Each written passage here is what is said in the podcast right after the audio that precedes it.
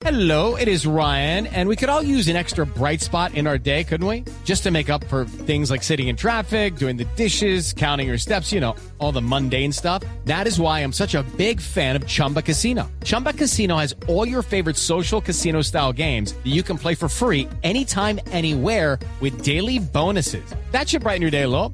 Actually, a lot. So sign up now at chumbacasino.com. That's chumbacasino.com. No purchase necessary. BGW. Void were prohibited by law. See terms and conditions. 18 plus. Conexión del departamento hacia las costas, Mar 1, Mar 2, el desarrollo de Puerto Antioquia.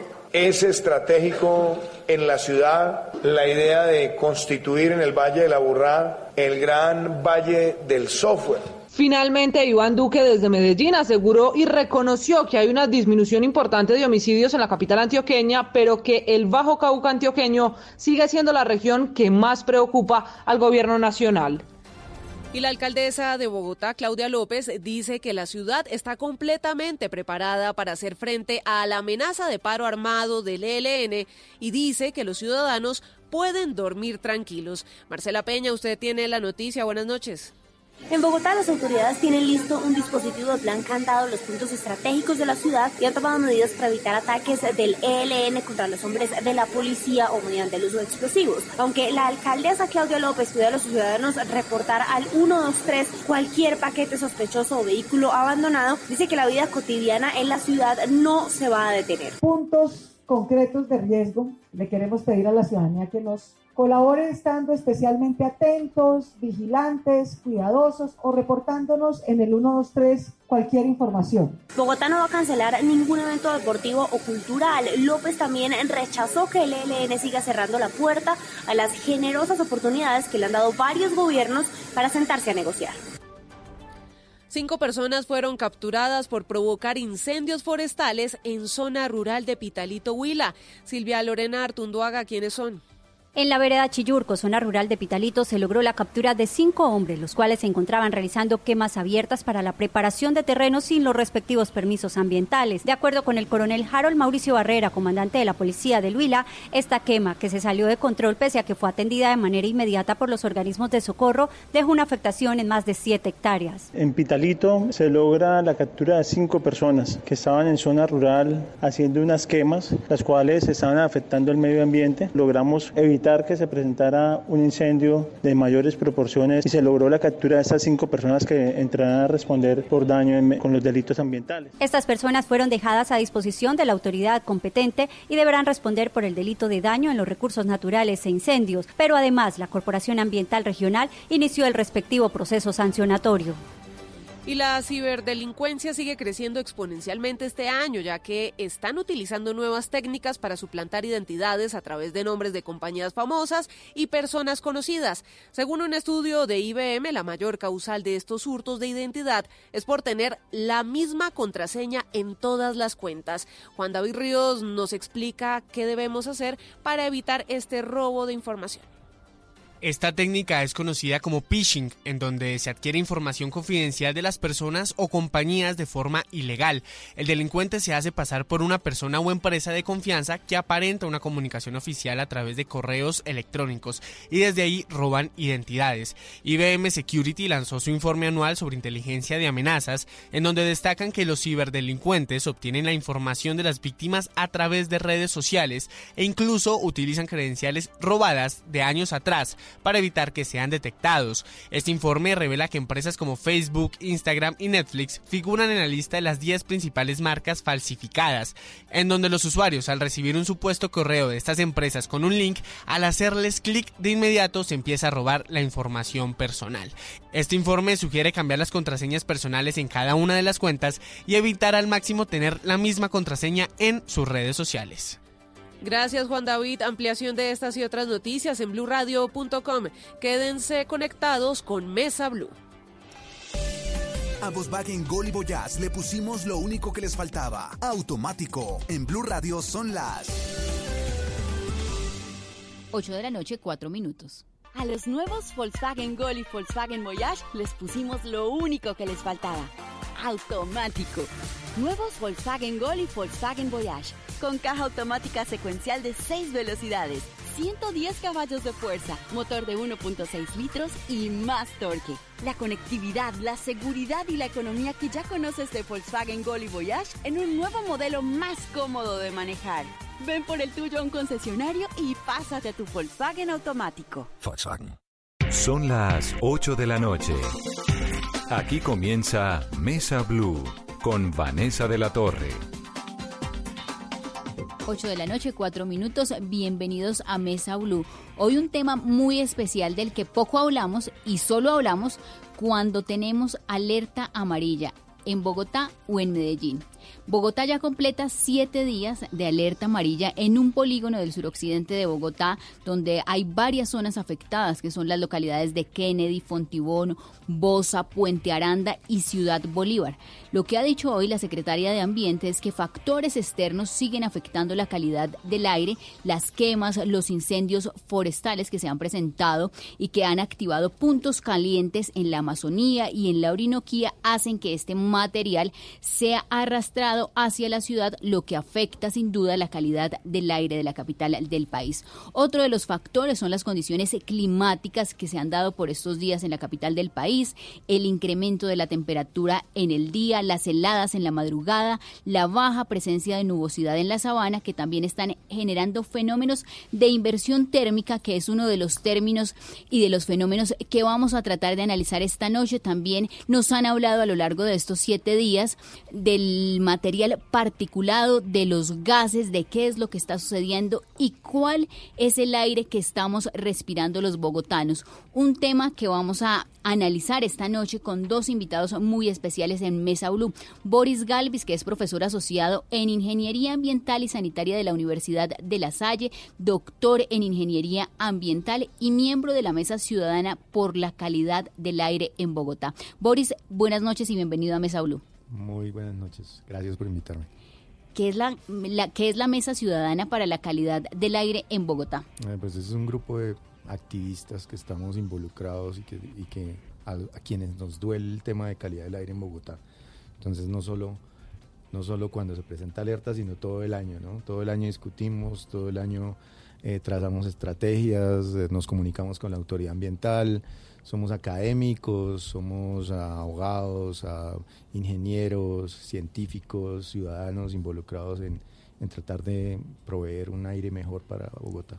Boris, ¿y qué está pasando? Porque siempre eh, hablamos solamente de la calidad del aire, un tema tan delicado y que tiene tantas implicaciones en la salud pública. Solamente cuando se habla de una alerta amarilla, alerta naranja, pasó hace un año por esta misma época, porque entre enero y mediados de marzo hay un fenómeno climático que tiene influencia en lo que sucede y en la calidad del aire.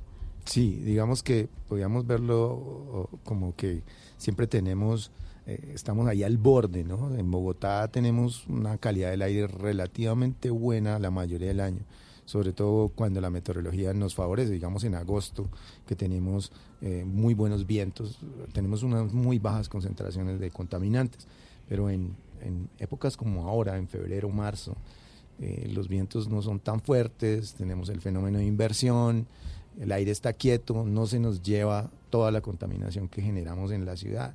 Entonces, eh, la ciudad genera contaminación todo el año, solamente en esta época es que se nos queda aquí encima y no se va. Y por eso se generan concentraciones muy altas que pues son perjudiciales o que pueden llegar a ser perjudiciales para la salud de las personas. ¿Por qué se queda quieto el aire? ¿Cuál es el fenómeno que se da? Bueno, básicamente cuando tenemos estos días tan despejados, eh, en las mañanas, eh, el mismo fenómeno que causa las heladas en la sabana es el que nos afecta. Entonces e, ese aire, ese, esa atmósfera tan despejada hace que la Tierra pierda muchísima, muchísimo calor por radiación eh, infrarroja en la noche. Entonces por la mañana está demasiado frío y no hay suficiente energía que ponga a mover el viento. Cuando tenemos nubosidad, esa nubosidad podría asimilarse como a una cobijita que nos está protegiendo de que se pierda tanta radiación. Y esa nubosidad es la que hemos visto a lo largo de estos días en las fotos que circularon antes del día sin carro, durante el día sin carro, donde se ve esa franja gris. Bueno, pero en e-, ese, en ese caso las nubes no serían de agua, que son las que nos interesa tener, sino de contaminantes. Sí, estamos viéndola, claro. Entonces es como si tuviéramos una tapa sobre la ciudad que, no, que impide que todo ese aire contaminado se disperse. Y por ejemplo, en este momento, el habitantes, por ejemplo, de Kennedy, de Fontibón, de Bosa, de Puente Aranda, ¿qué tipo de aire están respirando? Pues eh, en la tarde estaba como bueno, ya habían bajado las concentraciones. ¿Y estar bueno es qué? Es muy bajas concentraciones de material particulado. Si quieres saber una cifra, digamos entre 20 y 25 partes, eh, perdón, eh, microgramos por metro cúbico de, de PM2.5 es un aire más o menos bueno. Entonces tienen muy pocas partículas por cada metro cúbico de aire. Eh, pero, pero, o sea, mañana volverá a subir, lo más probable, porque el fenómeno va a estar ahí. Entonces, mm, como decía un colega de la Universidad de La Salle, pues estamos en un tira y afloje de esta alerta, ¿no? Pasa, vuelve y, y el año entrante por esta época va a volver uno de los términos que se utiliza cuando hay esta alerta es el material particulado. ¿Qué es, cómo funciona y qué lo compone? Bueno, el material particulado es un contaminante muy diverso, ahí puede haber de todo. Pero en una ciudad como Bogotá, la mayor, eh, los mayores aportes vienen de, de procesos de combustión, es decir, de vehículos y de industrias. ¿Cierto? Hay algo, algo del material particulado que se produce por reacciones químicas en la atmósfera con la luz del sol también eh, hay algo en material particulado que es resuspendido, polvo resuspendido de, de, las, de, las carreteras. De, y de las construcciones. En Bogotá es foco de mucha construcción en esta época. Y de alguna zona erosionada también se puede levantar todo ese polvo. Entonces eso es una mezcla de cosas. Eh, lo interesante del material particulado es que pues, es, un, es muy pequeño. Entonces penetra todas las defensas que tenemos en el sistema respiratorio y llega hasta los alvéolos y nos afecta. Nos acompaña también esta noche en cabina de Mesa Blue Camilo Prieto, médico cirujano, filósofo y ambientalista, vocero de la ONG Movimiento Ambientalista Colombiano, ganador en el año 2016 del premio Titanes Caracol en la categoría ambiental por su trabajo en la península de La Guajira. Camilo, buenas noches y bienvenido a Mesa Blue. Muchas gracias por este valioso espacio. Un saludo para ustedes, también para Boris. Y bueno, espero que podamos aprovecharlo para poder difundir lo que más podamos a pedagogía relacionada con este tema tan importante. Tan importante, tan delicado y por ejemplo, usted que es médico, un habitante de la localidad de Kennedy que está respirando un aire donde hay alerta amarilla, ¿a qué se está enfrentando? Bueno, aquí hay que hablar de dos asuntos. ¿Cuáles son las poblaciones en riesgo primero y cuáles pueden ser las potenciales enfermedades? Pues que primariamente podemos determinar como poblaciones de mayor riesgo los niños, o sea, población infantil, los adultos mayores y hay un grupo especial de personas que tengan antecedentes, por ejemplo, de enfermedad cardiovascular, de enfermedad pulmonar, que son, por ejemplo, enfermedades como EPOC, enfermedad pulmonar obstructiva crónica o asma. Esos grupos de pacientes son más susceptibles. En una alerta como la de ahorita, ¿no? Me refiero a esta, amarilla. Porque cuando ya subimos el nivel, ya no importa tu edad, ya no importa si tienes o no tienes antecedentes. Pero ahorita, particularmente en esta amarilla, son los grupos susceptibles de riesgo.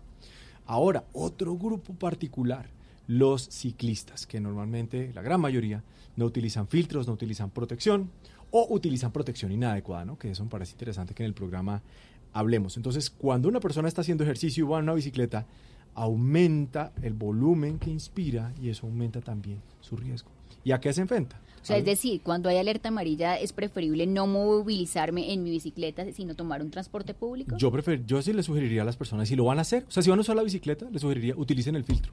Utilicen un filtro N95 que va a tener, va a agarrar el material particulado, ¿sí?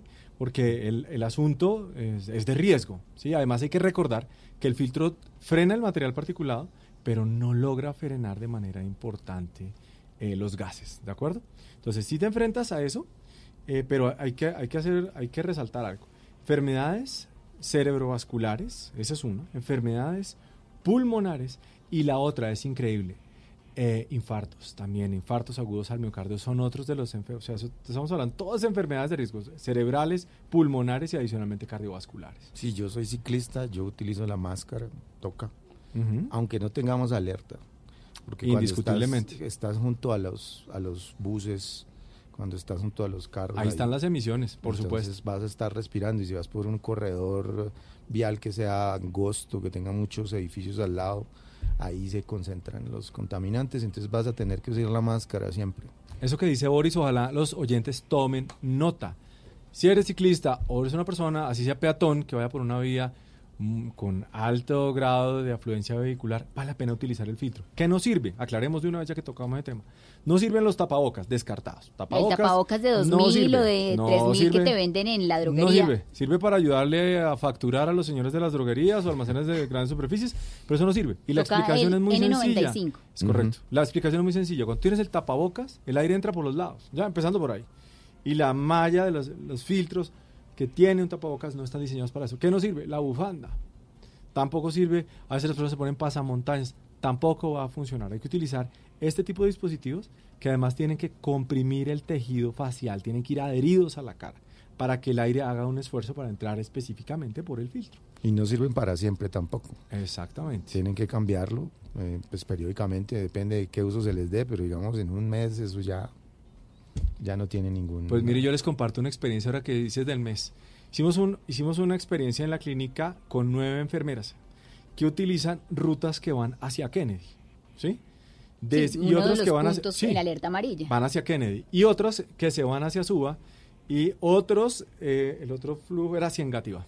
Entonces, bueno, cuando hacemos, cuando hicimos la comparación, a los 11 días de las personas que iban hacia Kennedy, les tocó suspender el uso. ¿Y cómo se sabe que ya no puede funcionar? Porque el aire ya no entra lo suficiente, pero adicionalmente porque empieza a cambiar de color, ¿no? Se pone, se pone negro, Negro. literalmente negro. Es impresionante ver Sí. cómo, cómo el, el mismo filtro, o sea, eso no es que viene, la gente pregunta, ¿y cuánto lo uso? ¿Cuántos días? No, es que depende las- los puntos donde circule, en qué se mueva, porque el nivel de riesgo es diferente si una persona va en el bus clásico de Transmilenio, o si va en uno de los nuevos, o si va en, un- en uno del CIP, depende en lo que se desplace, así mismo el nivel de riesgo cambia. Y por dónde pase también. Y nos Es están correcto. preguntando por redes sociales, bueno, el tapabocas N95, pero ¿puedo acompañar eh, para intentar mitigar los efectos de la calidad del aire con algún medicamento? Es que mira, quitemos el, perdón que, que de pronto es un poco vehemente con eso, no digamos tapabocas, sino filtro de 95. Porque es que el tapabocas es el que viene diseñado para cirugía, para ese tipo de cosas, ¿sí? y puede generar confusión. No es específicamente un filtro N95.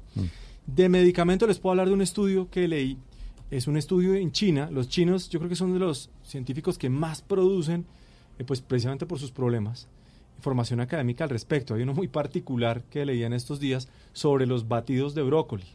No es un medicamento, porque no funciona como un medicamento, pero lo que no saben todavía, hay una se llama asociación estadística. O sea, dicen cuando se le toman el batido de brócoli, logran detectar que algunas de esas sustancias nocivas relacionadas con el deterioro de la calidad del aire se disminuyen. No saben por qué, no saben qué es componente del brócoli, no saben cuál, pero ese es uno de los asuntos. No quiere decir que ahora entonces todo el mundo tenga que empezar a tomar batidos de brócoli, sino les cuento en lo que va en este momento la investigación, en tratando de encontrar sustancias que nos ayuden a barrer. Porque como bien lo mencionaba ahorita Boris, ese material particulado, esas, esas de 2.5 atraviesan derechito y llegan hasta los alvéolos. Y las que son más pequeñas, las nanopartículas menores de una micra, esas van derecho a la sangre. O sea, son más, Sin- más sin filtro. Generan más más, de chiquito, riesgo las nanopartículas. Claro, las entre más chiquito, pasa derecho.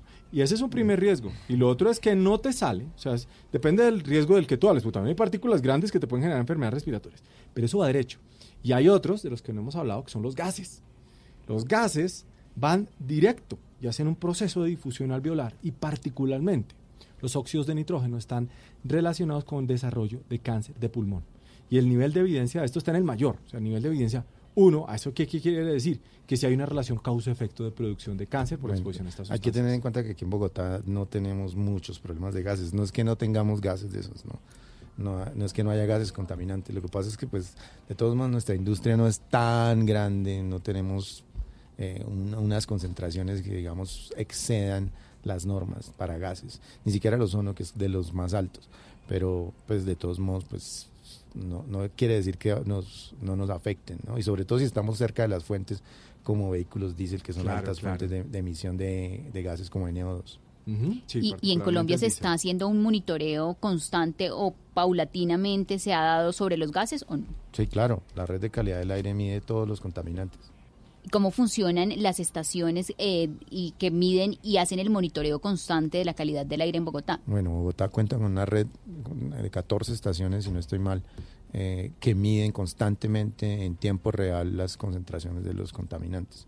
Eh, por ahí en la séptima, ustedes pueden ver una, en la séptima con, en el Parque de los Hippies.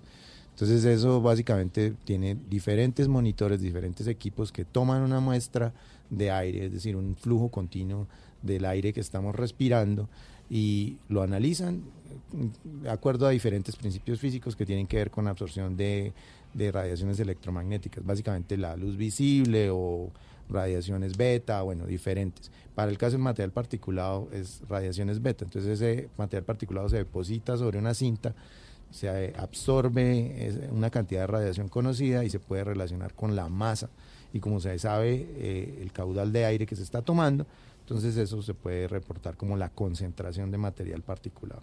¿Y cuántas veces al día se hace esa medición? No, eso es constante, todo, cada segundo se está midiendo. Lo que pasa es que pues no se puede, no se almacenan los datos cada 10 minutos, se muestran cada hora.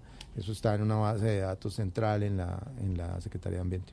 Y en, Colombia solamente se conocen los datos de ciudades como Bogotá y Medellín. ¿Por qué en las demás ciudades no? En otras ciudades también hay monitoreo. Lo que pasa es que no tienen redes tan, tan extensas como tiene Medellín o como tiene, como tiene Bogotá, ¿no? En otras ciudades también hay, hay diferentes monitoreos. Sí. de eso hay una, una parte indispensable que debe conocer la audiencia. Y si bien es cierto, muchas ciudades del país tienen monitoreo. Hay dos circunstancias. Uno es la infraestructura, como lo mencionaba Boris, y la otra parte clave es que los datos no son abiertos. O sea, si uno quiere en este momento saber qué aire está respirando en Duitama, ¿verdad? No se puede. Tendría que pasar una, una, solicitud del derecho de petición. Mire, por favor, cuénteme qué aire estoy respirando porque no lo sé. Entonces, uno de los asuntos relevantes que hay ahora, que es un compromiso del gobierno nacional, con la firma del acuerdo de Escazú y ahora lo que esperamos la ratificación, uno de los punticos, uno de los puntos de ese acuerdo de Escazú es la transparencia de la información ambiental. Y uno de los asuntos claves que le pedimos al presidente de la República en noviembre del año pasado es, mire, esto es necesario y uno de esos asuntos es que la gente conozca qué aire está respirando, porque no es justo que si yo invitaría en este momento, uh, bueno, en este momento apenas sacamos el programa para que no se distraigan, pero hay una página a la que pueden ingresar, que se las dicto en este momento, que es AQ icn.org. Para verificar si su ciudad ahí pone, mira, ahí escribes, Es que es para que hagan este ejercicio. Pongan Colombia, escriben Colombia. Entonces Colombia le sale solamente Bogotá y Medellín. Y sale una banderita de Colombia en Cali como gran cosa, pero no te da información. Por molestar, párense en México y se van a dar cuenta el sinnúmero de lugares que existen estaciones de medición de calidad. y es que México tiene un antecedente porque ellos fueron los primeros en implementar el pico y placa por su calidad del aire. Entonces fíjate, asocia eso ahora al número de estaciones que tienen, la cantidad de información que tienen. Y empiecen a mirar nuestros vecinos. Y uno dice, es el colmo que tengamos un problema para poder conocer la calidad de aire que respiramos. Primer asunto. Y lo segundo que me llama mucho la atención es que los niveles de calidad de aire que tiene Colombia como aceptables por norma son prácticamente el doble de laxos de la Organización Mundial de la Salud. Entonces, mm. cuando tú miras esto y dices, oye, ¿cómo así? O sea, Colombia tiene, nosotros acá en Colombia estamos respirando aire de segunda categoría según los estándares internacionales. O sea, por ejemplo, que hoy estamos en alerta amarilla, pero si lo comparamos con estándares internacionales estaríamos en alerta naranja. Mira, esos son asuntos que le venimos planteando a la Secretaría de Ambiente y de Salud desde el año pasado. Decimos, espere un momento. Usted me está diciendo que estos niveles son aceptables, pero si yo cojo el estándar internacional y cojo lo que tiene la Organización Mundial de la Salud, esto no es compatible. Dígame usted de dónde saca estas cifras. Entonces, cuando tú revisas la, porque Colombia ha sacado dos normas, 2010 y 2017, los estándares pero, se, pero seguimos siendo muy lapsos en ese tema. Pues, a ver, mi opinión al respecto es que lo que pasa es que los estándares deberían, en un mundo ideal, eh, basarse solamente en, en, en la salud de las personas, pero así no se hacen los estándares. Es decir, Ah, no, claro que no. esto es una negociación que se hace con todos los sectores que tienen que ver con el tema. La industria, el transporte, eh, los, los que producen automotores, etcétera. Entonces, digamos que eh, cuando se hace la fijación de un estándar, pues tiene que ver con metas claras de evolución, eso hay que tenerlo en cuenta porque eh, hace, hace 10 años, 20 años que, que, yo estoy trabajando en el tema, los estándares eran mucho más altos y más, y más laxos. Y eso se ha venido a través del trabajo del ministerio, a través del trabajo de mucha gente, haciendo más estricto, ¿no? Y a futuro se piensa tener estándares más estrictos. Para 2030 la resolución, eh, la 2254, que es la que está rigiendo en este momento, pues tiene estándares más estrictos, ¿no? Entonces, el hecho de poner un estándar, eh, digamos, que solo fuera de la salud, pues sí, siempre estaríamos... Volados. En, alerta. Sí, siempre estaríamos incumpliendo. Entonces, la, idea, la idea de los estándares es podernos llevar a cumplir en un plazo determinado. Eso tiene un costo en Claro. la salud de las personas. Eso tiene un costo. Es que en- la salud en- de las personas, por ejemplo, en cifras del Instituto Nacional de Salud, más de 15 mil muertes asociadas a la calidad del aire. 15 billones de pesos. Ahí hay dos asuntos. Uno Claro. que señala Boris de inversión. Uno, inversión. Y segundo, negociación. Quiero hacer énfasis en esos dos. Empezamos por el último. En inversión, costos. Si ustedes miran la página de la Dirección Nacional de Planeación, un informe, dice, bueno, ¿cuánto El le cuesta? Departamento Nacional de Planeación. El Departamento, perdón, gracias. Departamento Nacional de Planeación. Dice, ¿cuánto le cuesta? Ahí hay dos informes. Uno dice que al año le cuesta al sistema de salud 15 billones de pesos. 15 billones de pesos. Deterioro de la calidad del aire. Otro dice que 12.6. ¿sí? Ok, eso en cuanto a cifras, en impacto financiero sobre el sistema de salud. Lo que mencionaba Boris, negociación. Nosotros estamos realmente muy tristes. De hecho, tuvimos una cita con la ministra de Energía para hablar de este tema. Desafortunadamente, en este momento, según la última reforma tributaria que se, que se aprobó en el Congreso, los vehículos impulsados por combustibles fósiles quedaron con mejores incentivos que los vehículos híbridos. Y se los resumo en un, en un punto. Colombia solo puede importar al año 2.300 vehículos híbridos, exentos de IVA, no más. Exentos de IVA, no, perdón, de aranceles, no más. Y yo no sé cómo hizo el sector, no sé cómo hicieron, porque tienen un lobby muy importante del gas, logró que ellos estén exentos también de aranceles sin importar el número de vehículos. Hay que recordar que Colombia es, es Pero- productor de hidrocarburos, ¿no? Ajá, sí. Entonces la industria Ahora, de Colombia es, se basa en, en ahí- eso. Por eso ahí- tenemos nuestra adicción a los hidrocarburos. Es correcto. Entonces ahí, ahí hay un punto. De hecho, la tensión está dentro de la misma industria que quienes estaban a favor en la industria automotriz de poder permitir como la transición hacia la movilidad limpia, pues son los que tienen las tecnologías, porque los, las empresas que no la tienen acá en Colombia son las que se han opuesto a que eso llegue. Entonces es bien complicado porque, claro, hay negociaciones, hay dinero de por medio, pero lo que nosotros sentimos es año 2005 y hasta el 2030 nosotros vamos a poder, poder medio aproximarnos a esos estándares de la Organización Mundial de la Salud.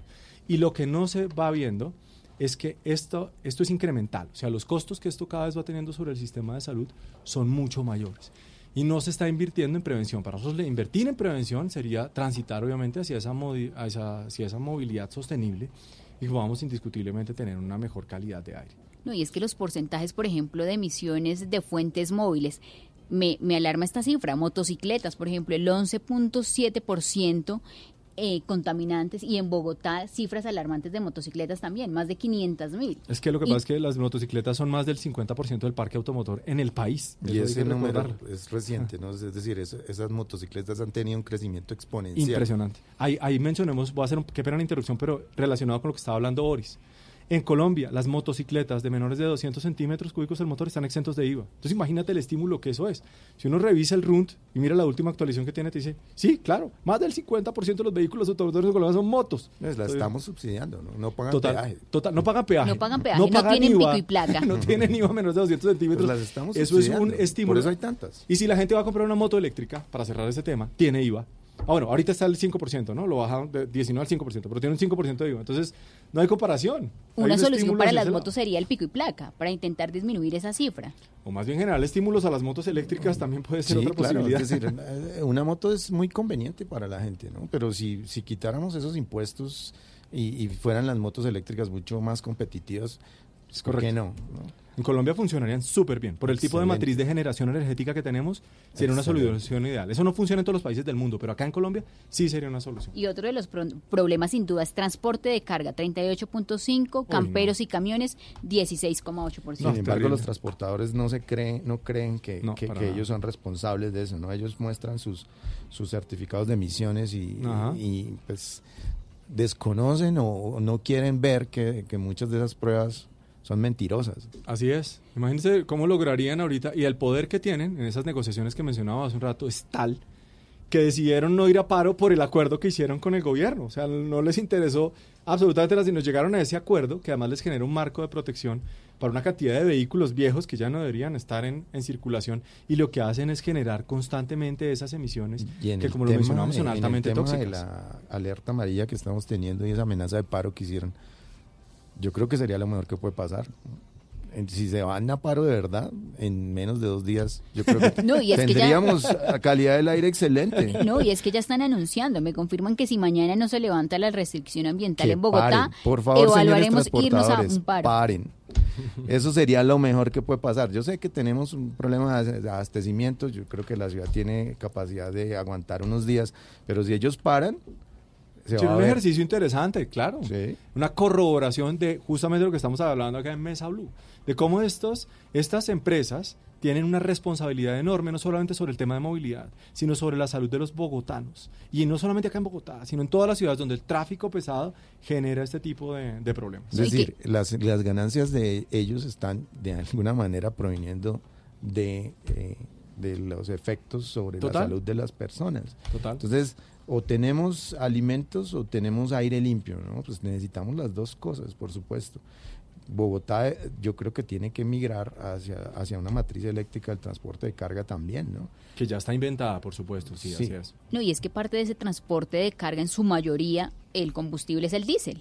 Y en el 2012 la Organización Mundial de la Salud declaró que la combustión de diésel era... Es carcinogénica. Es, es- es cancerígena. En nivel 1 de evidencia, o sea, Sí, el señor. mayor grado de fuerza de evidencia está el diésel. Ahí al lado, relacionado con lo que estamos mencionando hace un óxido- los óxidos de nitrógeno, es esa, es esa la razón. Y si hay una evidencia contundente, no es que de pronto, probable- no como esas discusiones con el glifosato, que sí, que no, no, Las- acá es directa. Las investigaciones que hemos hecho sobre el material particulado en la ciudad muestran una clara firma de que proviene de la combustión de diésel en gran parte, tanto en las zonas que están ahorita en alerta en Kennedy, Fontibón, eh, eh, en Puente Aranda, etcétera, como en el norte de la ciudad también.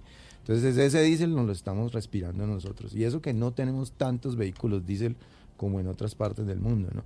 Acuérdense que muchas ciudades de Europa ya están, ya planearon para 2030 no tener vehículos diésel. Así ¿no? es, ¿Y restricciones. nosotros para cuándo?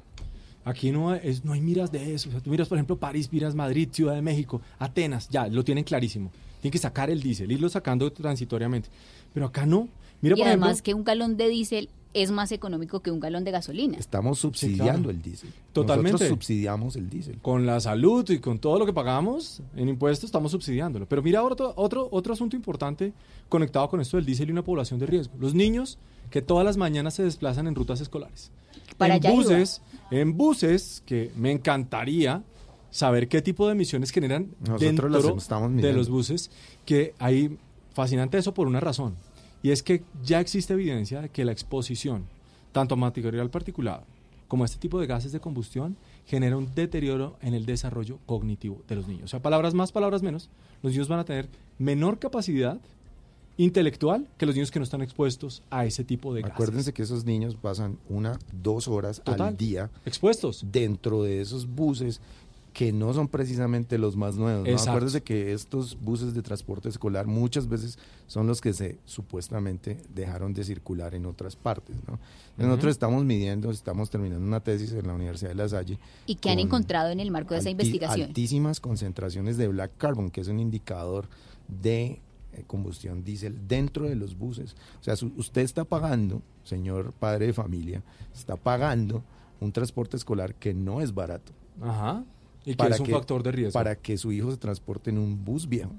Así es, así es. Y esté expuesto durante un tiempo significativo del día a altísimas concentraciones de diésel, ¿no? Entonces, eh, yo, por ejemplo, mis hijas, vámonos caminando al colegio, ¿no? Es queda cerca, gracias a Dios, y yo las puedo llevar, pero, pero yo no las meto en una ruta. No, y que la mayoría de colegios en Bogotá están a las afueras. Entonces Exacto. es un Imagínate. trayecto de una Un hora, hora y largo de media. exposición constante. ¿Y en, eh, cómo hacen esa investigación con los niños? Es- esa medición de la exposición que es totalmente diferente a lo que se hace en los puntos de medición. Básicamente nosotros tenemos nuestros equipos portátiles y la estudiante que estaba haciendo la tesis lo que hacía era irse en el bus con los niños poniendo los, los monitores en el- la zona de respiración, es decir, aquí cerca del pecho, eh, los tomamuestras de los, de, los, de los monitores, medíamos material particulado, PM2.5 y otros tamaños, y este contaminante que les digo que se llama black carbon, que es el hollín que viene directamente de la combustión,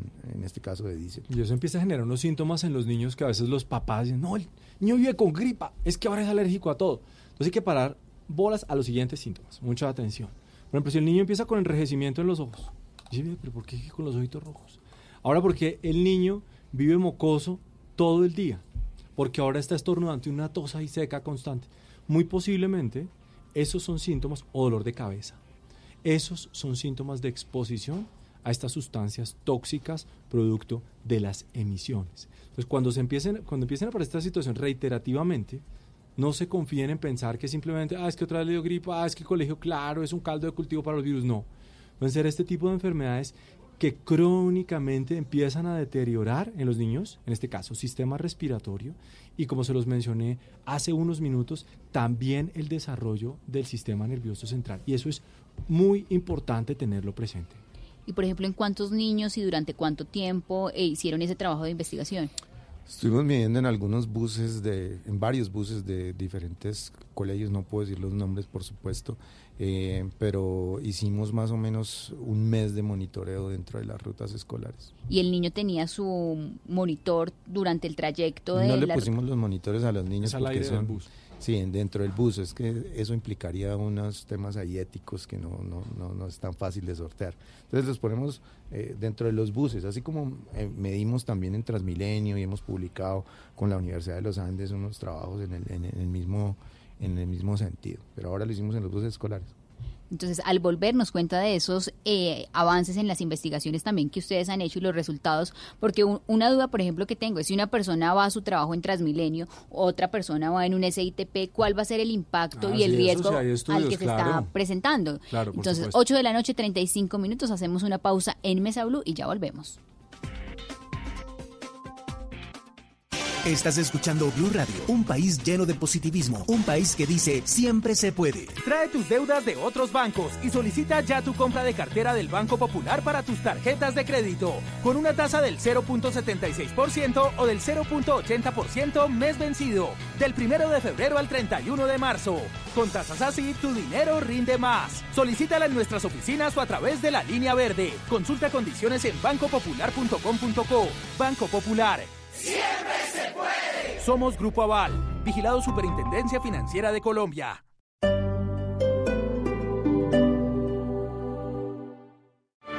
El Teatro Mayor Julio Mario Santo Domingo en coproducción con la Orquesta Filarmónica de Bogotá presenta Don Giovanni de Mozart bajo la dirección escénica de Marcelo Lombardero 25, 27 y 29 de febrero. Compre ya sus entradas a través de primera fila o en taquillas del teatro. Apoya a Bancolombia y Caracol Televisión. Invita a Blue Radio y Alcaldía de Bogotá. Más información www.teatromayor.org. Código PULEB YRL 788. Llega a Blue Radio La Intérprete, el podcast para conocer a profundidad los principales acontecimientos de Colombia y el mundo. Busca y escucha La Intérprete en tu plataforma de música favorita, disponible en Deezer, Spotify y en bluradio.com. Vive la fiesta canina y menina en Plaza Imperial con Imperio Peludo. Participa por el sorteo de tres fiestas para tu mascota y diviértete en familia del primero al 29 de febrero con todas nuestras actividades. Va a estar Plaza Imperial Centro Comercial, 15 años junto a ti. Avenida Ciudad de Cali con Avenida Suba.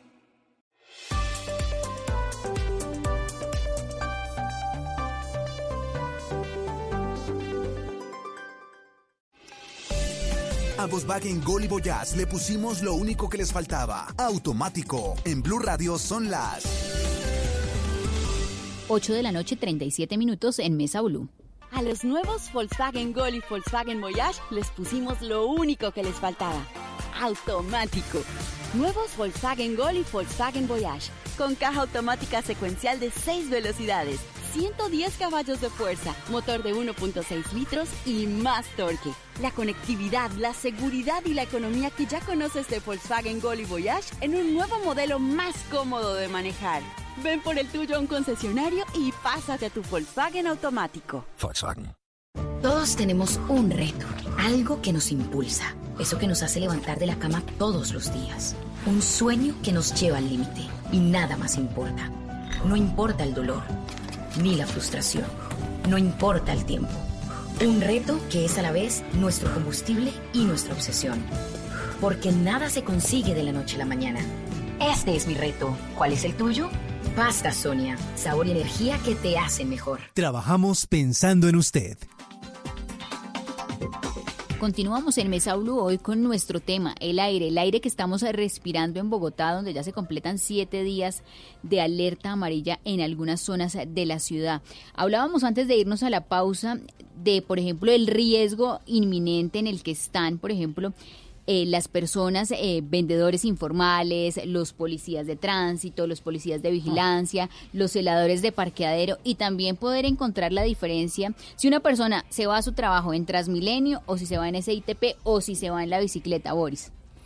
Bueno, lo que nosotros hemos encontrado a través de varias investigaciones que hemos hecho en la Universidad de La Salle y en conjunto con la Universidad de los Andes y otras universidades del, de Estados Unidos y bueno, con la financiación de Ecopetrol, básicamente es el trabajo de, de cinco años, desde el 2015 que estamos mirando el tema, es que eh, el, el, ambiente en el que más estamos expuestos a contaminación del aire en, en, en ese momento cuando hicimos las mediciones era Transmilenio el SITP estaba muy cerca.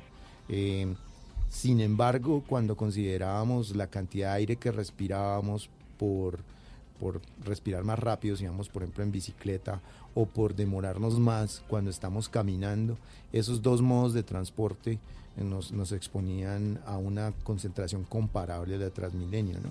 Pero lo interesante que encontramos en esos, en esos estudios iniciales fue que dentro del Transmilenio veíamos concentraciones seis veces más grandes de material particulado PM2.5 que lo que se medía en el exterior, en la red de calidad del aire. Entonces ahondamos más en el tema, seguimos midiendo, hicimos otro estudio más grande específicamente enfocado en Transmilenio, nos dio lo mismo, básicamente y después vino la renovación de la flota, entonces con Ecopetrol estuvimos trabajando en medir qué pasaba cuando entraban estos buses nuevos y lo que encontramos es que las concentraciones de material particulado y de, y de hollín, de black carbon, se disminuyeron más o menos en un 50%. Siguen siendo altas, falta todavía una fase de renovación de flota.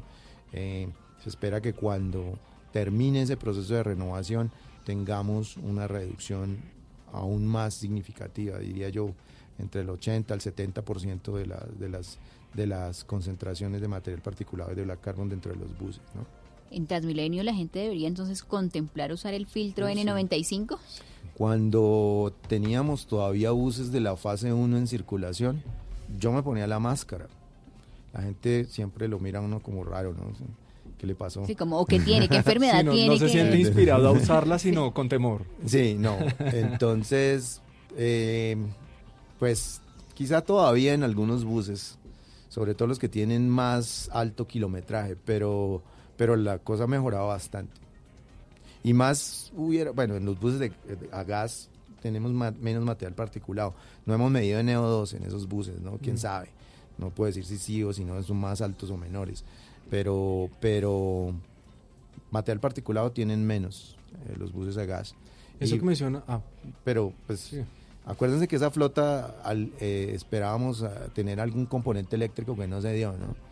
Y pues ahí también perdimos una oportunidad grande para empezar a cambiar la matriz energética del, del transporte aquí en Bogotá, ¿no?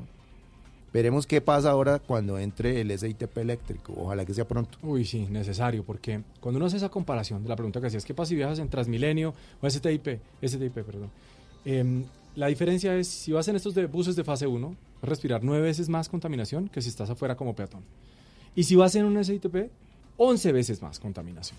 Eso hay que tenerlo presente. Ahora, te mencionaba ahorita en, en el corte comercial, nosotros hemos hecho mediciones en túneles viales. ¿Sí? Por ejemplo, vía Villavicencio, Vivague, y es impresionante, particularmente en el túnel Boquerón, cuando tenemos uno, nosotros vemos con un exposímetro y literalmente te dice, aléjese, apártese de este lugar, usted en este momento está en riesgo, se te pone en morado de la cantidad de material particulado que puedes encontrar ahí, porque no tiene un adecuado sistema de ventilación, es una cámara de concentración de gases. Entonces, la recomendación, por ejemplo, cuando las personas van a cruzar un túnel de esto, lo primero que les diría es, dejen el vidrio arriba, utilicen la ventilación mecánica del carro, que por lo menos algo de filtro tiene, para evitar ese, ese nivel de, de exposición tan grande.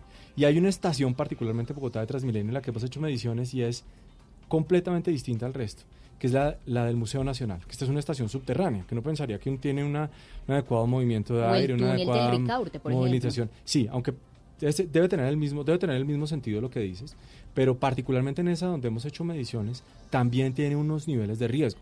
Entonces me atrevería a decir que las personas que trabajan en esa estación y que están abajo, particularmente no arriba en la taquilla, sino abajo, son por ejemplo una población, una población de riesgo. Incluso las personas que están trabajando constantemente en una taquilla, las personas que están ahí todo el tiempo, que están en este, en este nivel de exposición, se para el bus. Cuando el bus está parado está igual emitiendo. ¿sí? Entonces ahí tenemos insisto, factores de riesgo asociados que hay que tener en cuenta a la hora de también tener, tener presente costos directos sobre el sistema de salud que no son tenidos en cuenta a la hora de hacer estas negociaciones con los transportadores, ni son tenidos en cuenta tampoco cuando se establecen, eso que hablamos hace un momento, de los estándares de medición de, de calidad de aire. Y además que tenemos un problema horrible con el, con, con el aire, y es que como no se ve, muchas veces no se ve, entonces la gente se le olvida tiene esto presente cuando se activan las alertas, pero cuando no hay alertas, entonces la gente dice, ah, no, sí, sí, el aire, eso es el que mejor. Sí, es como el enemigo silencioso porque nadie sabe, por ejemplo, o sea, si uno no está mirando o midiendo. No te va a matar mañana, ¿no? Pero al cabo del tiempo sí va a reducir tu expectativa de vida, ¿no? Totalmente. Mm. Y, por ejemplo, ¿qué pasa en el caso de los vendedores informales, policías de tránsito, de vigilancia, los celadores de parqueadero? Población en riesgo. Claro, ¿qué investigaciones se han hecho? O, por ejemplo, alguien que tenga su casa en la Caracas con 72, con una persona que viva en el Parway, en Palermo, en, en zonas más residenciales. Uno, por ejemplo, en Bogotá, ¿dónde debería vivir? Sí, claro. Prácticamente no hay ninguna zona de la ciudad que esté fuera de la influencia de la exposición. Digamos que entre más cerca tú vivas de una vía principal, más altas van a ser las concentraciones que estás respirando. En ese sentido, digamos, los, las personas que viven al lado de un parque quizás tengan menos exposición, ¿no? Sí se han medido, nosotros hemos hecho muchísimos estudios midiendo contaminación intramural, en estas poblaciones específicas también hemos medido. Entonces, pues depende también de los turnos que tengan, las personas ocho horas eh, cuidando la entrada a un parqueadero. Los perros, por ejemplo, también que, utilizan los parqueaderos van a estar expuestos a altas concentraciones de material particulado y pues van a tener efectos sobre la salud, innegablemente. Y a largo plazo, pues los efectos más eh, notorios son el cáncer, son la eh, EPOC que mencionaba el médico. Entonces, pues sí, estamos expuestos. ¿Y, y en dónde vamos a vivir? Bueno, no, y mucha gente tiene que en una zona que sea arborizada. y hay otra, la polémica que se ha dado, por ejemplo, con la tala de árboles en algunos sectores de Bogotá. ¿Eso ayuda o no ayuda? Hay, hay, dos cosas que estás mencionando. Uno, tráfico vehicular.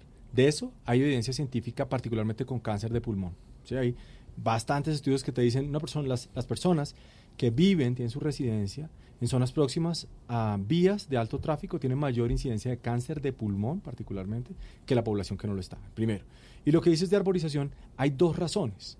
Uno es por el tema de la retención que generan del material. Ustedes ven, es impresionante ver cómo los árboles logran filtrar, incluso usar el nitrógeno de esas emisiones, incluso a veces como su mismo, como su mismo alimento. Entonces tú ves los árboles llenos de polvo y los ves saludables. Entonces has visto en la séptima de cualquier lado, eso lleno y los árboles ahí bien. Eso es uno la retención se impregna ahí. Y lo otro, clave, es la disminución de la temperatura en las ciudades. Cuando tú tienes mayor densidad arbórea en las ciudades, disminuyes un efecto que se llama efecto de isla de calor en las ciudades. O sea, las ciudades entre más concreto y menos árboles tienen mayores temperaturas. Y al tener mayores temperaturas, o sea, combinas el calor, combinas el sol con las emisiones de, los, de, la quema de combustibles, vas a tener mayores niveles de gases tóxicos, como por ejemplo es el ozono. bueno, pero ahí, también hay, es decir, algunos estudios han demostrado que a veces los árboles no son tan buenos. A mí me gustan los árboles, yo no estoy en contra de los árboles, pero a veces pueden reducir la velocidad del aire. Eh, entonces van dependiendo de la altura. Dependiendo de su altura, entonces depende, ¿no? No, es, no es una sola respuesta. Entonces, pero frente a la isla de calor sí estamos de acuerdo. o sea, una ciudad necesita árboles y creo que eso le queda clarísimo a la audiencia. Por supuesto, quisiéramos tener muchísimos árboles en todas partes, pero depende, ¿no? Entonces, si queremos, por ejemplo, diseñar una barrera de eh, contra la contaminación del aire, material particulado, pues ahí entonces hay que eh, cuadrar algunas especies nativas de diferentes alturas que le den un cubrimiento eh, a, varios niveles, ¿cierto? Sobre un sitio donde que uno puede proteger o quiere proteger, ¿no? pero pues la gente que está dentro de la calle y, ve esa, ese, ese aire más quieto, pues va a tener más altas concentraciones. Y el tema de la lluvia, por ejemplo, en una ciudad como Bogotá, porque se decía que durante el fin de semana, como llovió, eso ayudaba a mitigar el riesgo del nivel en el que estaba la calidad del aire. Sí, es cierto. Barre, sí, limpia la atmósfera de alguna manera y también reduce la cantidad de material particulado que se puede resuspender, es decir, lava las calles, ¿no? Entonces eso ayuda bastante y ojalá tengamos lluvia, por supuesto, y se nos limpia el aire, pero produce un fenómeno bien particular, ¿no? Es que se limpia el aire, pero el agua se ensucia. Se produce un fenómeno que se llama lluvia ácida. Entonces hay gente, aclarémosle también a los oyentes, por favor, en Bogotá no recojan agua lluvia para tomar ni para cocinar sus alimentos, porque es un agua que no es apta para el consumo humano por la cantidad de sustancias tóxicas que esa agua ha capturado eh, de la atmósfera justamente en ese proceso de circulación de las emisiones con las nubes y nuevamente la precipitación. Y en la era del cambio climático, ¿cuál es la relación directa que hay entre cambio climático y calidad del aire. Ahí hay, varias, varios asuntos bien, bien interesantes. Uno que hablábamos hace un rato y es que el aumento de la temperatura hace combinada temperatura con los rayos ultravioleta, con las emisiones produce ozono, ¿sí? Pero la evidencia nos dice que hasta los 32 grados pasa eso. O sea, las ciudades, a medida que se va, va, va incrementando la temperatura por cambio climático en las diferentes ciudades del mundo, porque esto no es un fenómeno local, sino global, vas a tener mayores concentraciones de ozono. Esas son las proyecciones que nos da el, panel intergubernamental de cambio climático. Pero otra cosa que dice el panel es que hay una relación no lineal. ¿Qué quiere decir esto? Que entre más temperatura uno diría, uy, voy a tener más ozono. No, a partir de los 32 grados centígrados, por una razón que es muy compleja todavía de entender, se empieza a disminuir esa producción de ozono. Pero entonces sí hay una relación directa con, la temperatura. Eso, eso es, es, muy importante tenerlo en cuenta. Y lo otro es que cuando tú piensas en cambio climático, hay una relación directa con una, una estructura del sistema planetario que se llama los límites planetarios. Es una teoría fascinante. Y alrededor de estos límites planetarios hay uno que se estableció, esto parece desde el año 2009, que nos habla de los aerosoles y de las sustancias químicas contaminantes en el aire. Es que para allá iba, por ejemplo, uno desde casa y muchos oyentes están preguntando, bueno, pero yo puedo ayudar de alguna manera a proteger el aire de mi ciudad, el aire que estoy respirando. Sí, sí claro. bicicleta. Esa es una. sí, esa es una. Es decir, la eh, manera como nos movemos, indiscutiblemente. Eh, definitivamente, la movilidad en las grandes ciudades va a ir hacia allá si quieren seguir siendo sostenibles, desde el punto de vista del cambio climático y desde el punto de vista de la contaminación del aire. Eh, no utilice el carro si no, si no lo necesita absolutamente. yo, por ejemplo, tengo mi carro, pero yo lo saco los fines de semana a veces para ir a montar bicicleta afuera. Entonces, o para llevar a los niños al colegio, no mucho. Eh, lo más, lo más que podemos hacer también es exigir, ¿no? Exigir y votar por este tema. Eh, exigir mejores fuentes de energía, exigir eh, combustibles limpios, que afortunadamente eso ha mejorado mucho, exigir transporte público, este tema de que subió el Transmilenio 100 pesos, etcétera, etcétera, que estábamos mirando hoy en las noticias, por ejemplo. Eh, en Colombia nos han metido el cuenta de que el transporte público no puede ser subsidiado. En todas partes del mundo el transporte público es subsidiado, ¿cierto? Para que la gente se baje de su carro hay que tener buen transporte público y muchas veces pues hay que subsidiarlo. ¿Y cómo se subsidia? Bueno, con impuestos en el, en el transporte particular, etcétera. Y exigir mejores vehículos de carga. No podemos seguir sujetos a que nos digan, no, es que mi carro tiene 20 años pero sigue funcionando, entonces déjeme, déjeme circular. No, no se puede, es una tecnología obsoleta. Entonces, si usted quiere trabajar en una ciudad, así como pasa en otras ciudades del mundo, si usted quiere entrar a tal ciudad, a tal zona de la ciudad, pues tiene que tener un carro limpio. Bueno, y yo pienso que sí, esa indiscutiblemente, movilidad. O sea, nuestras acciones con la movilidad nos ayudan a cuidar la calidad del aire. ¿Qué otras acciones podemos hacer? Participar, por ejemplo, en jornadas de siembra. Es importantísimo que los ciudadanos cada vez nos vinculemos a este tipo de acciones que cada vez esperamos sean más frecuentes en diferentes en parques de la ciudad. Y adicionalmente esperamos que la alcaldesa saque adelante eh, todo su proyecto de la Reserva Vanderhamen, en la cual podemos tener muchos ciudadanos vinculados a ese proceso o apadrinando también las siembras de árboles, que no necesariamente sean en Bogotá, porque no solamente podemos pensar en el aire de Bogotá, sino en el aire del país. Otro punto clave, pedagogía, informarse, compartir incluso información. Y aprovecho para hacer una cuña. Nosotros en la Fundación tenemos un canal en YouTube que se llama El Planetario. Y ahí tenemos diferentes videos justamente sobre estos temas. Entonces, en la medida en que uno más entiende, puede elegir mejor a sus gobernantes, puede exigirle mejor a sus gobernantes y adicionalmente también puede tomar prevenciones, como lo que hemos hablado hoy, del uso del filtro, de tener cuidado cuando se use bicicleta, la manera como circulamos, en fin. Y otro, otro, otro punto relevante eh, y en eso tenemos que ser enfáticos, es que no debemos alejarnos de ese papel importante que tenemos ciudadanos al denunciar. O sea, si detectamos, por ejemplo, emisiones y nosotros pues, sabemos, hay fábricas, yo estoy que decirlo en estos micrófonos, Ese es un tema que, que nos hace aprovechan falta los hablar do- en estos mira, últimos aprovechan minutos. los domingos, aprovechan los domingos o en la noche y empiezan a quemar con toda, pero con toda. Entonces, claro, como se disminuyó el tráfico vehicular, No, y qué tan cierto es que los fines de semana son los días que más en las industrias generan eh, niveles de es contaminación. que mira, mira lo difícil que es detectarlas en ese momento, porque tú tienes tráfico, ¿verdad? Y además los tienes a ellos emitiendo. Entonces es, es bien difícil poder, poder detectar su actividad. Pero una, una cosa muy elemental, es donde se genera la tormenta perfecta. Por ejemplo, Sevillana Carvajal. ¿sí? Ahí tienes la tormenta perfecta, tienes la industria, tienes el tráfico vehicular, tienes adicionalmente carga pesada.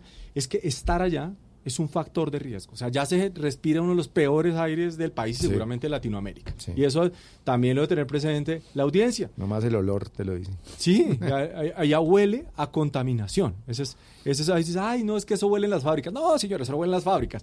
A eso huelen las emisiones tóxicas de las fábricas y esas emisiones matan.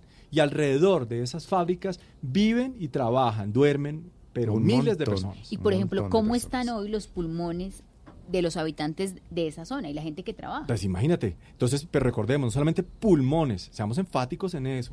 Su cerebro, su, sus pulmones y su corazón y sus arterias, porque esto aumenta la incidencia de los eventos cerebrovasculares. Es lo que comúnmente la gente le dice, uy, le dio un ataque cerebral, le dio un de-". Es eso.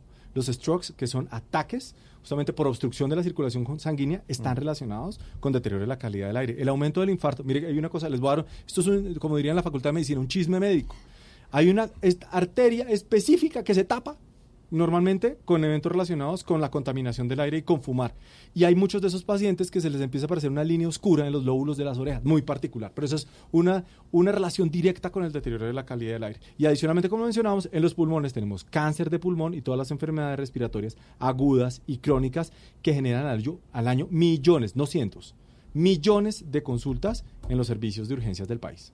¿Y qué tan frecuentes, por ejemplo, en esta época son el hospital, por ejemplo, el hospital de Kennedy, que está en el centro y en Sí, el imagínate, imagínate la cantidad allá. Tú puedes hablar, uno habla normalmente en epidemiología de picos respiratorios asociados a las lluvias o a la, a la presencia de los virus. No, acá tenemos otro asunto y es que permanentemente, ya es una, ya es una constante.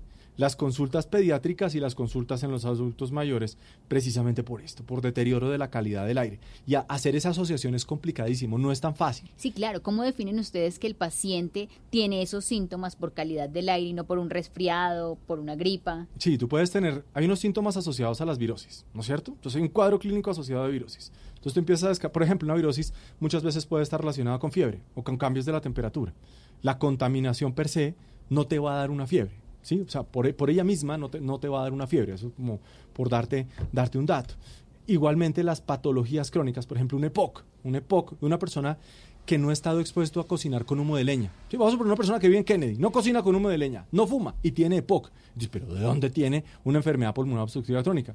Blanco es, gallina lo pone. Vive al lado de una zona con alto tráfico vehicular, dices, ah, esto es contaminación. Sí, o sea, estoy dando algunos ejemplos, tal vez puedan parecer un poco burdos, pero es para comprender que sí existe la manera de determinar esas asociaciones epidemiológicas entre esa circunstancia de deterioro de la calidad del aire y la aparición de estas enfermedades. ¿Y el tratamiento cuál es? Uy, es complicado. Porque entonces tú ya tienes que empezar a coger enfermedad por enfermedad. Pulmón, cáncer de pulmón. Tienes que hacerle el tratamiento, o sea, patología de alto costo. Ahora, tienes personas que se están enfermando, por ejemplo, asma, crisis asmática, tratamiento. Puedes hacer dos cosas. Una, empezarle a dejar medicamentos, o la otra es decirle, ¿sabes qué? Cámbiate de lugar de vivienda. Hace un rato decíamos, sí, Bogotá no tiene un lugar 100% seguro para vivir. Ajá. Pero si vives, por ejemplo, una persona que vive, séptima, mm, por- pensemos, vive en la séptima, vive en la séptima con 72, o una persona, no, vamos a más abajo, vamos a la Caracas con 72, el mayor flujo vehicular, ahí, abajo. Hoy vive allá lo de la Sevillana Carvajal, más cruel todavía. ¿Qué tiene que hacer esa persona? Puede tomarse todas las pastillas del mundo, puede usar todos los inhaladores del mundo, pero si no se cambia de vivienda, a donde un primo o donde un familiar o donde sea, no va a poder cambiar sus condiciones de vida. Y es que las cifras las reiteramos, alarmantes, el, el- cifras del Instituto Nacional de Salud, o sea, la calidad del aire y el aire nos está matando, más de Nos 15 cuesta. mil muertes. Nos cuesta, nos cuesta muchísimo. Así no, es. No podemos seguir pagando esto para que otras personas eh, recojan los beneficios. ¿no? El tema de la calidad del aire tiene ese problema. Es que tú inviertes en salud, pero no vas a recuperar la inversión. ¿no? Es decir, se va para otro bolsillo, ¿no? Pero es que eso es lo que debemos demandar los bogotanos, una mejor calidad del aire a, a, a costo de pues cambiar el transporte, cambiar las tecnologías que utilizamos en las industrias, ¿cierto? acordarse que, que las industrias que tenemos en Colombia, muy pocas tienen sistemas de control de contaminación. Creo que el 1 o el 2% tienen sistemas de control de la contaminación. Boris, se nos acabó el tiempo. Gracias por haber estado en Mesa Blue. Estuvo muy interesante, muy animada la discusión. Gracias. Camilo, gracias. No, a ustedes gracias. Esperemos que podamos sacarle a todo esto el mayor provecho. ¿Y mañana será que amanecemos ya sin alerta amarilla en estas localidades? Ojalá, pero no creo. poco, poco probable. No se les olvide el filtro N95. mañana no van a trabajar. Ah, ustedes quieren paro de transportadores. Si se limpia el aire, yo creo es que para hacer una corroboración estadística. Aclaremos eso en los micrófonos de Blue para ver cómo bajan los niveles de contaminación. 8 de la noche, 59 minutos. Feliz noche y ya viene Bla Bla Blue. Estás escuchando Blue Radio, un país lleno de positivismo, un país que dice siempre se puede. Trae tus deudas de otros bancos y solicita ya tu compra de cartera del Banco Popular para tus tarjetas de crédito, con una tasa del 0.76% o del 0.80%.